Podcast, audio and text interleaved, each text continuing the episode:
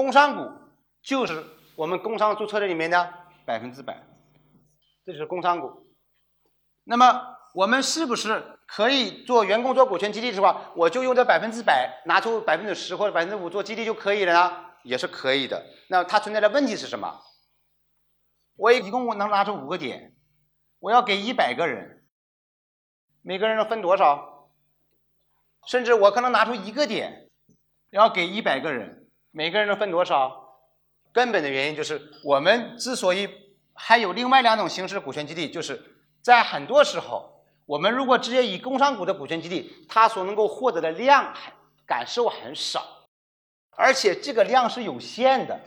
我们一共就十个点，我可能要激励五轮，对吧？五轮加在一起的话，加在一起可能有五百人，五百人分这百分之十。每个人才能分多少？所以从量的冲击力来说，这个价值感太小，所以我们才引进了股份期权。股份期权是什么意思呢？是我们人为的把这百分之百给它分为了 n 分多份，比如说一千万份、一亿份、十亿份，这就是所谓的股份期权。这个是我们公司内部自己去分的，工商里面是没有的。工商里面永远有的就是这百分之百。而我们这个股份期权呢，是我们把这个百分之百股公司股东会人为的把它分为了一千万份、一亿份、十亿份、一百亿份，这就所谓的股份期权。它们俩有什么区别？从权利和义务角度来说，这个股份期权跟工商股是一样的。我在这里面，假如我分一千万份，我有十万股，它背后本质对应的是什么？百分之一的工商股。百分之一工商股，所以这十万股它所享有的股东权利、投票权、决策权跟这百分之一是比较类似的，只是不在工商里面体现而已。这是股份期权，能理解了吧？那么我们之所以这么做，就是我其实现在只有一个点能做股权激励。我若把这百分之一分给十个人，每个人最多也就拿百分之零点一，对吧？我如果把公司的股权分成一亿股，百分之一就是一百万股，我把这一百万股分给十个人，那平均来说，一个人可以得十万股。百分之零点一给到他和十万股给到他，看他会是怎么样一个感受？认为人的第一直觉就是什么？数量优先，然后才会考虑数量背后的本质是什么？因为有些人可能考虑不到说，哎，你这十万股背后对应的啥是百分之零点一？不要跟我讲那些，你就告诉我工商里面我应该持有多少？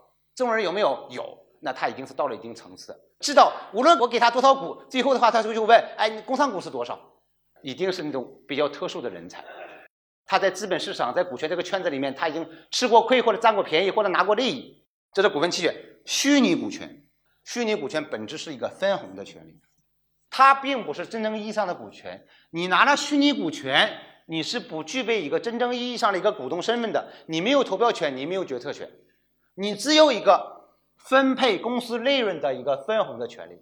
所以，华为的九万员工不是需要去华为开会的，股东会要签字的，没有这个事儿。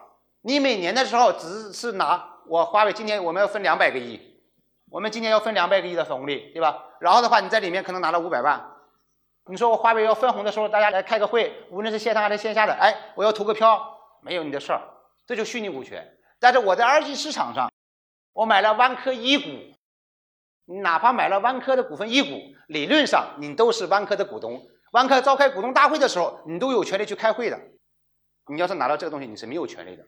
好不好？这个就是我们在做股权激励过程中所三采取的三种不同形式的股权激励。我在什么时机、什么场合应该用哪一种方式呢？工商股的股权激励局限于项目的早期核心的人员、最核心的人员，甚至他是你的潜在的合伙人或者小股东，你可以给他做工商股的股权激励，只限于项目早期，因为后面就不需要。现在你要加入百度，你再牛逼，李彦宏师兄会说：“来，我给你百分之五的工商股。”不可能，对不对？无论是什么吴文达，还是这个这个谁谁谁，加入百度的时候是会给他工商股吗？不会的，为什么？那百分之一已经不得了了。我只不会给你几千万股、几百万股 A 股呀，或者说这个限制股型股票呀，或者怎么样，这就够了。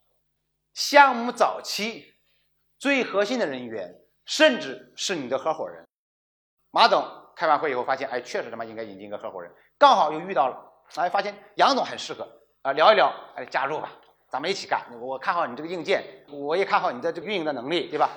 来十个点的股权，但是需要分五年来实现。其实本质上在干嘛？也在做一个股权的激励。股份期权，我们过了那个早期的阶段。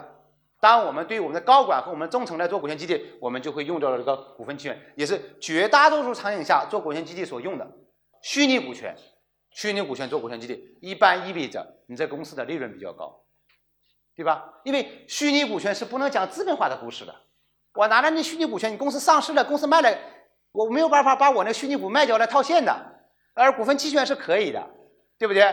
所以对他们来说，你要做虚拟股权激励，他如果认识到虚拟股权是什么，那你这个企业一定是要有利润可分配的。